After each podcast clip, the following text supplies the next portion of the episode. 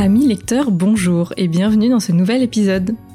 Je suis Pauline Filippelli et je vous invite cordialement à prendre place au banquet. Le banquet, c'est le podcast pour les passionnés de livres sous toutes ses formes, que ce soit de la littérature classique, de développement personnel, des magazines, tout y passe. Dans cet épisode, j'ai envie de vous partager une lecture qui m'a littéralement scotché de A à Z. Moi qui lis normalement assez lentement, je peux vous dire que ce livre, je l'ai lu assez vite. Comme beaucoup d'entre vous certainement, je suis passionnée par Harry Potter. J'ai grandi avec lui, chaque été c'était toujours la même attente interminable pour connaître la suite de ses aventures. J'ai vraiment été marquée profondément par cet univers et encore aujourd'hui, c'est une de mes lectures préférées et franchement, je pense que ce sera le cas toute ma vie. Et pour tout vous dire, quand la saga s'est finie, ça a vraiment été un grand déchirement que tout s'arrête. Je dois vous avouer que j'ai eu une énorme frustration quand j'ai réalisé que je n'aurais plus jamais affaire à Harry dans mes lectures. Le seul moyen que j'avais trouvé, c'était de relire régulièrement la saga pour retrouver l'ambiance, les personnages, les intrigues. Et puis un jour, je suis tombée complètement par hasard à la FNAC sur Harry Potter à l'école de la philosophie de Marianne Chaillon. Et alors là, mes yeux ont pétillé. Je vous l'ai dit, Harry Potter, c'est vraiment une de mes meilleures lectures. Donc, quand j'ai vu ce livre qui traitait de Harry Potter, j'ai pas hésité deux secondes. J'ai vite fait lu la quatrième de couve et autant vous dire que je suis rentrée immédiatement chez moi pour le lire. Marianne Chaillon est un professeur de philosophie. Et dans ce livre, elle fait une analyse philosophique de Harry Potter. Si on ne s'en rend pas forcément compte quand on lit les livres, la saga Harry Potter est en réalité bourrée de questions philosophiques. Et dans ce livre, Marianne Chaillon les décrypte pour d'abord nous aider à voir quelles sont ces questions philosophiques, parce que tout le monde ne connaît pas les idées de Platon ou de Nietzsche, et ensuite elle nous montre comment J.K. Rowling s'y prend pour nous donner son point de vue, ses réponses sur ces questions philosophiques, et notamment à travers ses très nombreux personnages. Ce qui est passionnant avec ce livre, c'est que l'on comprend encore mieux l'univers, et notamment certains sens cachés de l'histoire. Avec cette analyse des grandes questions posées tout au long de la saga Harry Potter, on comprend bien mieux quel a été le fil, même les fils conducteurs de J.K. Rowling pour construire toute la saga Harry Potter. Et aussi pour moi, la petite cerise sur le gâteau, c'est que on a l'impression que la philosophie c'est plutôt pour les vieux, on s'imagine des barbus en toge, ou que c'est pour ceux qui vivent dans leur tour doré, coupés des réalités. Alors qu'en vrai, pas du tout. La philosophie, si on s'y intéresse, on s'aperçoit qu'elle nous aide à apprendre des choses et ça nous aide vraiment dans notre vie quotidienne. Pourquoi je vous dis ça? C'est parce que les questions étudiées dans le livre Harry Potter à l'école de la philosophie m'ont aussi fait me poser des questions sur moi-même, sur quelle aurait été mon attitude, comment j'aurais réagi, et franchement c'est passionnant de voir que J.K. Rowling nous propose un Harry vertueux, alors que parfois nous-mêmes on ne se serait pas forcément bien comporté. Et c'est en ça que le titre Harry Potter à l'école de la philosophie est fort, parce que c'est vraiment une école au sens où on apprend sur la vie. Allez, c'est parti, installez-vous confortablement, je vous emmène à Poudlard, la plus célèbre école de philosophie.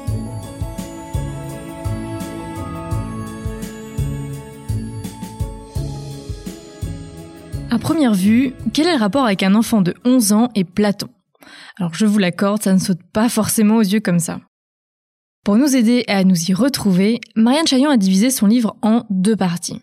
Il y a d'abord la philosophie dans Harry Potter et ensuite la philosophie de Harry Potter. Alors pourquoi? Parce que quand on observe la saga de J.K. Rowling, on se rend compte qu'en fait, de livre en livre, on rencontre plusieurs éléments de la philosophie classique, comme par exemple la question de la fatalité de notre existence, de la vertu, de la liberté, ou la notion de libre arbitre on se rend compte que l'on peut recouper des préceptes de Platon, de Nietzsche, et qu'on retrouve des idées défendues par les stoïciens, comme Sénèque ou Épictète, donc des philosophes de l'époque de l'Empire romain. On se rend compte aussi que, en plus de trouver ces éléments de la philosophie classique dans la saga Harry Potter, J.K. Rowling nous propose de son côté de répondre à une question philosophique qui lui est bien spécifique, et qui est finalement tout le fil conducteur de l'intégralité de la saga.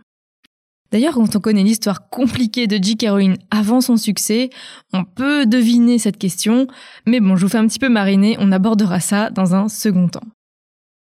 Dans la première partie du livre Harry Potter à l'école de la philosophie, l'auteur nous expose donc les différents éléments de la philosophie classique et nous décortique en quoi ils sont présents dans la saga Harry Potter. Alors je ne vais pas prendre un par un les sujets abordés parce qu'il y en a beaucoup et c'est passionnant à découvrir soi-même, mais je vais juste vous parler de deux exemples que j'ai particulièrement aimés, qui m'ont marqué, pour que vous puissiez avoir une idée de comment est fait le livre et en quoi vous allez vous régaler à le lire. D'ailleurs, petit aparté, Marianne Chaillan, au tout début, nous fait remarquer que le titre original du premier tome de Harry Potter n'est pas Harry Potter à l'école des sorciers, mais bien Harry Potter et la pierre philosophale. Alors peut-être que certains le découvrent, mais si vous faites partie comme moi des archifans, vous le saviez déjà. Les éditeurs ont voulu changer le titre par peur que des enfants ne veuillent pas lire un livre où il y avait le mot philosophie. Bon, mais revenons-en au livre. J.K. Rowling prend clairement position philosophiquement dans sa saga. Et figurez-vous qu'on trouve plusieurs éléments de la philosophie de Platon dans Harry Potter. C'est pourquoi le premier exemple dont j'ai envie de vous parler, c'est celui de Platon et de la question de l'action morale. Pour que l'on comprenne en quoi J.K. Rowling rejoint Platon sur cette question, l'auteur nous parle du mythe de l'anneau de Gigès et nous fait un parallèle avec la cape d'invisibilité de Harry. Dès le premier tome, Harry reçoit une mystérieuse cape à Noël en cadeau qui va beaucoup l'aider dans ses aventures tout au long de la saga. Bon, mais alors qu'est-ce que l'anneau de Gigès, me direz-vous? Platon, dans son livre La République, fait parler deux philosophes, Socrate et Glaucon, pour débattre de la question de l'action morale. En gros, qu'est-ce qui fait que tu te conduis bien? Est-ce que c'est parce que tu es véritablement vertueux Ou bien est-ce que tu te conduis bien parce qu'en fait tu aurais peut-être un peu peur d'être puni si on te prend la main dans le sac en train de faire une bêtise? Socrate considère que oui, l'homme peut être vertueux, alors que Glaucon pense que non. Et pour défendre son propos, il raconte le mythe de l'anneau de Gigès. En deux mots, c'est l'histoire d'un berger qui s'appelle Gigès et qui trouve un jour un anneau qui rend invisible. Hmm, tiens, tiens, d'ailleurs, est-ce que ça vous rappellerait pas une autre histoire avec des petits bonshommes aux pieds poilus? D'apparence, tout porte à croire que Gigès est un homme tout à fait moral, en qui on peut avoir totalement confiance. Mais finalement, avec cet anneau en sa possession qui le rend invisible, Gigès décide de séduire la reine de son patelin, de tuer le roi et ensuite de s'emparer du pouvoir. En gros, Glaucon, le philosophe donc qui raconte cette histoire à Socrate, veut montrer que si on peut agir en toute impunité sans encourir aucune sanction, puisque là en l'occurrence personne ne peut le voir donc personne ne saura que c'est lui qui a tué le roi et pris le pouvoir, eh bien nous aurons tous tendance à agir mal, à agir pour notre propre compte sans moralité. Et donc pour Glaucon, c'est la preuve que l'homme agit bien par devoir et non pas parce qu'il est véritablement vertueux. Dans Harry Potter, J.K. Rowling remplace l'anneau par la cape d'invisibilité. Vous aurez sûrement remarqué que Harry se conduit toujours bien, même avec sa cape. Il ne tue pas, il ne vole pas, il n'agit pas pour son propre compte et n'a aucun comportement immoral. J.K. Rowling se place donc clairement du côté de Platon en affirmant que oui, l'homme peut être vertueux et agir moralement, même s'il a la possibilité de faire autrement. Harry n'agit pas de manière morale par devoir, et avec ce personnage, J. Caroline veut nous affirmer qu'une action véritablement morale est possible. Et d'ailleurs, pour les amoureux de Harry Potter et du Seigneur des Anneaux, ce qui est génial, c'est que ce dialogue pourrait être celui finalement entre Tolkien et J.K. Rowling. Tolkien, lui, est plutôt d'accord avec Glaucon, puisque si vous vous souvenez bien de la fin du Seigneur des Anneaux, Frodo n'arrive pas à détruire l'anneau et se laisse envahir par son pouvoir au moment fatidique de le détruire. Et si l'anneau est détruit, ben c'est limite par accident parce qu'il est en réalité en train de se battre avec Gollum. Frodo a donc clairement cédé au pouvoir de l'anneau. Pour J.K. Rowling, qui est clairement du côté de Socrate, la vertu existe et Harry, en opposition à Frodo, en est l'illustration parfaite. L'anneau est remplacé par la cape, mais le principe reste le même. Être invisible et agir en toute impunité. Jamais Harry ne sera tenté par le pouvoir que lui procure l'invisibilité de sa cape.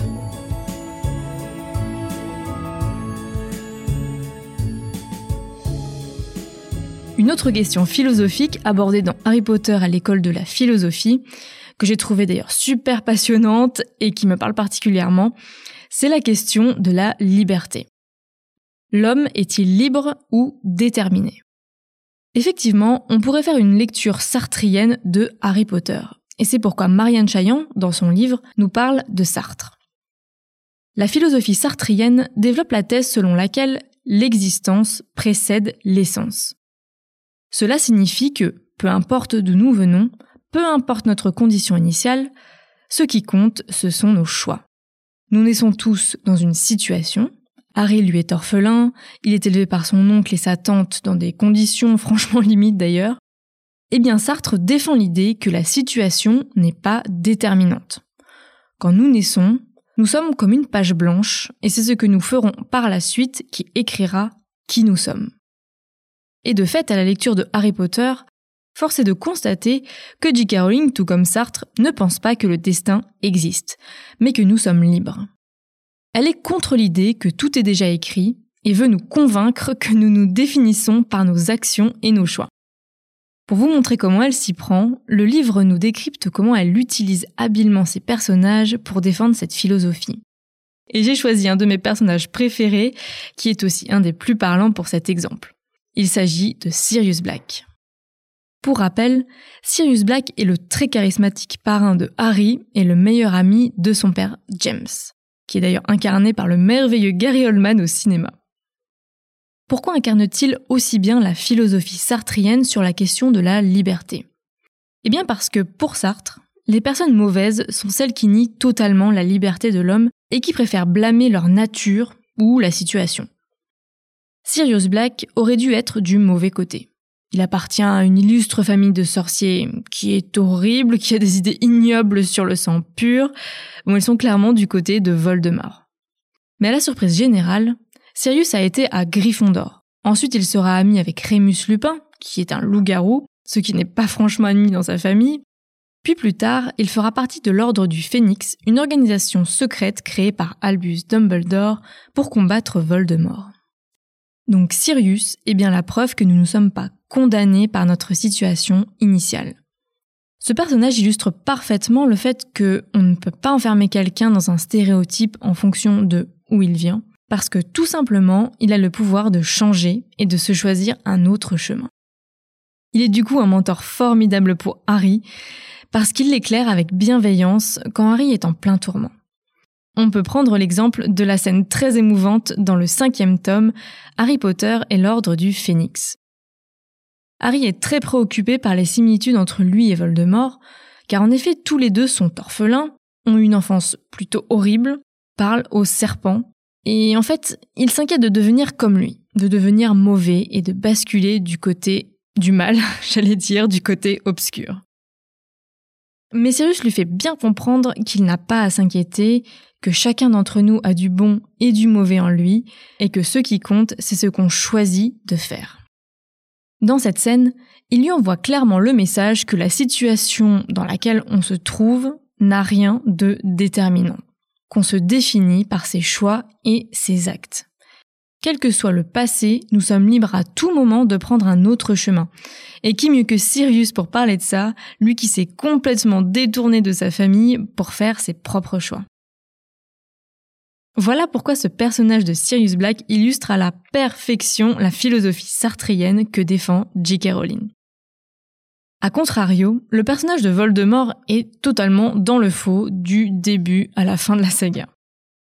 J.K. Rowling utilise Voldemort, donc le mage noir qui est l'ennemi juré de Harry Potter, pour montrer l'absurdité de croire en la fatalité, donc au destin, et que nous ne sommes pas libres. Si on considère que le destin existe, à quoi bon agir si tout est écrit? Pourquoi tenter d'agir pour changer les choses?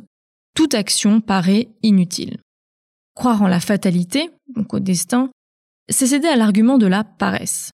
Pour Sartre et J.K. Rowling, on a le pouvoir sur notre vie. Et Voldemort donc a ce rôle de nous montrer ce qui arrive à un homme qui croit au déterminisme, à la fatalité et au destin.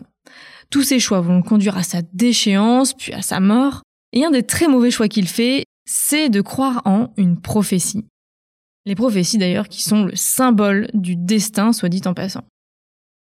En réalité, en accordant de l'importance à la prophétie, Voldemort a créé les conditions de sa réalisation, parce qu'il s'est lui-même, tout seul comme un grand, créé son pire ennemi en tuant les parents de Harry. Et sur cette question philosophique de la liberté, bah, j'adore le message sous-jacent parce que en fait, J. Caroline fait passer un message d'espoir que tout est possible, qu'on peut tous se donner les moyens d'accéder à nos rêves si on agit. Voilà, donc c'était deux exemples que je vous ai choisis de la philosophie classique qui sont traités par J. Caroline dans sa saga.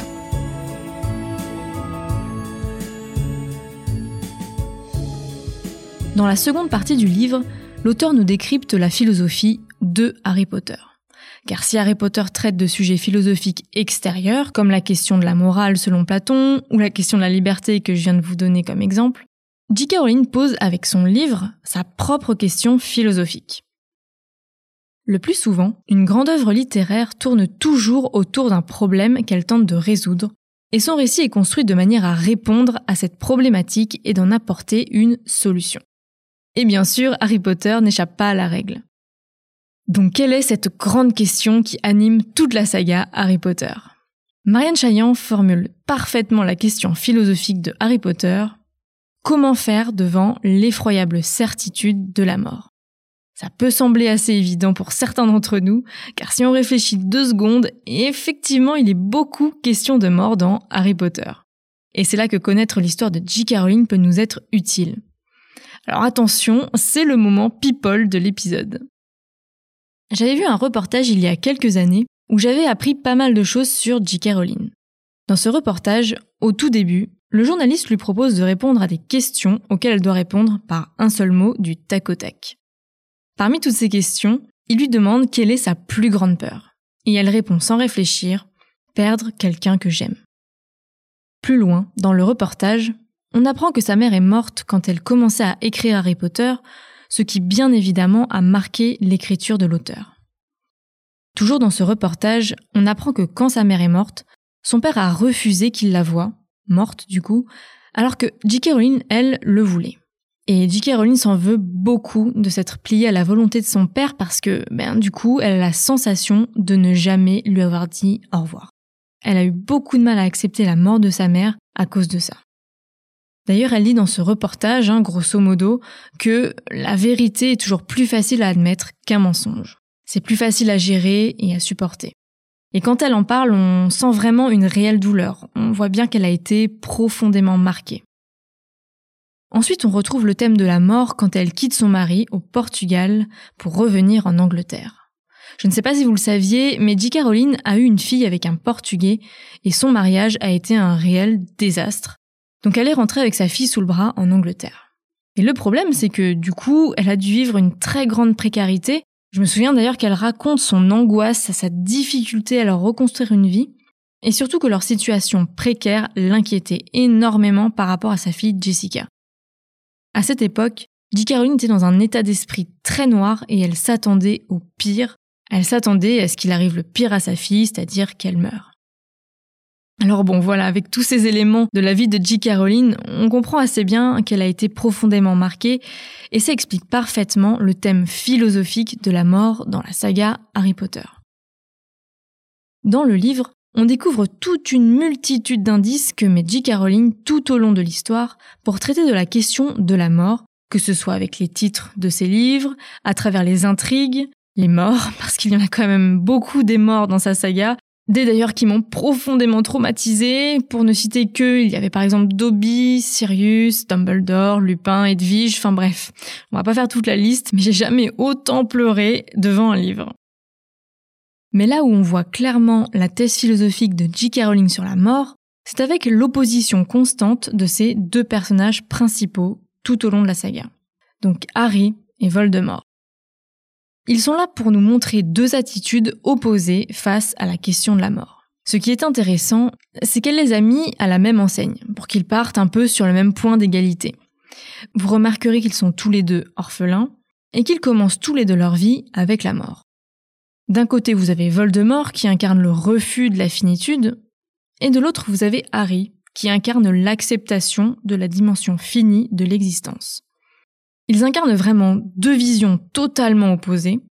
Faut-il craindre la mort la refuser, être dans le déni, vouloir la contourner à tout prix? Ou bien faut-il apprendre à accepter la mort? Bon alors vous avez deviné, J. Caroline veut nous montrer à travers le personnage de Harry qu'il faut cheminer vers l'acceptation de la mort, et c'est pour ça que son chemin est parsemé d'épreuves douloureuses autour de ce thème. Car si Harry ne chemine pas, il ne pourra pas se sauver à la fin de l'histoire. Car si vous vous souvenez bien, à la fin, Harry accepte son sort, il accepte de se sacrifier, de sacrifier sa vie, de mourir pour tuer Voldemort et sauver donc le monde des sorciers. Et c'est d'ailleurs grâce à cette évolution qu'il survivra lui-même. Un passage du livre que j'ai beaucoup aimé, c'est quand Marianne Chaillande décrypte les différentes étapes par lesquelles passe Harry pour arriver à cette acceptation. Et j'ai particulièrement aimé l'analyse sur le miroir du Rized. Vous savez, c'est le miroir qui montre ce que l'on a le plus envie de voir, et où Harry voit donc ses parents autour de lui comme s'ils étaient vivants, parce que clairement, c'est ce qu'il désire le plus au monde. Eh bien, cet épisode du miroir nous montre qu'il faut accepter le manque, la perte, et surtout accepter de vivre dans le réel avec ses imperfections. Alors, dur pour Harry, mais c'est une de ses premières épreuves. Ce que j'ai trouvé très intéressant et très clairement décrypté d'ailleurs par Marianne Chaillan dans son livre sur cette question de la mort que nous pose J. Caroline, c'est comment J. Caroline se sert de certains de ses personnages pour dénoncer ce qu'on appelle le refus de la finitude, c'est-à-dire la mort, que notre vie finisse un jour. J. Caroline défend l'idée qu'il faut accepter la mort. Pour chacun d'entre nous, la tâche consiste, en gros, à cheminer vers la mort et à être prêt à l'accueillir. Et pour nous faire réfléchir et nous donner son point de vue sur cette question de la mort, on s'aperçoit qu'elle utilise habilement certains de ses personnages durant la saga et que certains incarnent ce que J. Caroline veut dénoncer, le refus de la finitude, autrement dit, le refus de la mort. Vous avez par exemple l'alchimiste Nicolas Flamel avec sa fameuse pierre philosophale qu'on rencontre dans le tome 1. Alors lui, il a carrément créé une pierre qui permet d'être immortel, donc il incarne parfaitement le refus d'accepter la mort. D'ailleurs, vous remarquerez qu'à la fin du livre, il finit par se séparer de la pierre, donc J. Caroline a voulu subtilement nous faire passer le message que, si nous sommes sages, nous finirons par nous rendre à l'évidence qu'il nous faut accepter la mort. Il y a aussi l'exemple des fantômes qui est vraiment super intéressant, par exemple avec celui de Mimi Géniard. Mimi Géniard est comme l'incarnation d'une longue plainte face à la mortalité. Elle hante les toilettes des filles, où elle est morte quelques années auparavant, et est toujours en train de se plaindre, de gémir, quand on lui parle de quelque chose qui lui rappelle sa mort. Un autre personnage dont J. Caroline se sert, c'est bien sûr Dumbledore, le directeur de Poudlard. Dans le sixième tome, Dumbledore découvre un des Horcruxes de Voldemort. Vous savez, ces objets magiques dans lesquels Voldemort a placé un morceau de son âme. Et il s'agit d'une bague, la bague de Gaunt. Et dans un moment d'égarement, on se demande d'ailleurs un peu pourquoi, mais il a passé cette bague à son doigt. Malheureusement, la bague était protégée par un puissant sortilège qui du coup condamne Dumbledore à mort.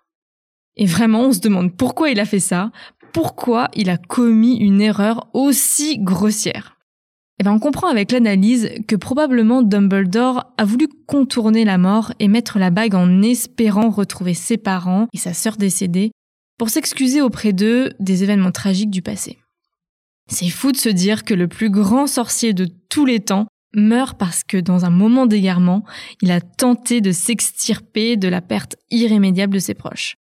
Alors qu'il est quand même le premier à dénoncer le désir d'immortalité des hommes, et puis ben il guide quand même Harry pendant toute la saga vers cette quête de l'acceptation de la mort. Mais en mettant la bague, Dumbledore incarne un peu du coup hein, celui qui meurt d'avoir voulu contourner la mort.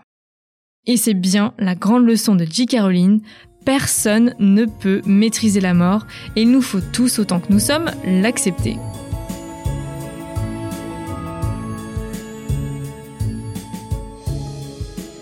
Bon, j'espère vraiment que vous avez aimé découvrir ces exemples que je vous ai choisis pour présenter le livre.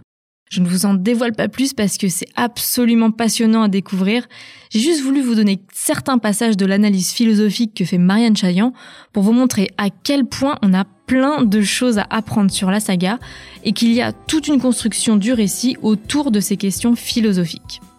Voilà, et j'espère sincèrement que ça vous donnera envie de lire tout le livre. Cet épisode est maintenant terminé, je vous avoue que j'ai adoré le faire. Pour rien vous cacher, la première fois que je l'ai enregistré, il faisait quasiment 50 minutes, mais j'ai fini par me résigner à enlever certains exemples et en choisir vraiment très peu pour qu'il fasse seulement une demi-heure. En tout cas, pour conclure, j'ai envie de vous dire aussi pourquoi ce livre m'a autant plu et pourquoi je suis persuadée d'ailleurs qu'il vous plaira aussi. C'est parce que c'est un livre qui nous fait réfléchir sur nous-mêmes. On découvre mille choses sur la saga Harry Potter, mais aussi en étudiant les questions philosophiques qui sont posées dans le livre, on réfléchit à soi. Avec l'anneau de par exemple qui rend invisible, bah on se demande comment moi j'aurais agi avec une cape d'invisibilité. Est-ce que vraiment j'aurais agi de manière aussi morale que Harry? Avec la question de la liberté, bah personnellement je peux avoir tendance à me reposer sur mes faiblesses pour justifier certains échecs ou absences d'action. Donc voilà, ça m'a fait réfléchir, peut-être avec un petit peu plus d'honnêteté à mon parcours. En fait, ces questions sont tellement universelles qu'elles nous renvoient à nous-mêmes et ça nous fait réfléchir à notre propre positionnement face à ces questions. Et ça, franchement, c'est génial. Je vous incite vraiment à le lire et à venir me dire ce que vous en avez pensé, ce qui vous a le plus marqué. Ça me ferait vraiment très plaisir d'échanger avec vous dessus, donc vraiment n'hésitez pas à venir m'en parler sur Instagram.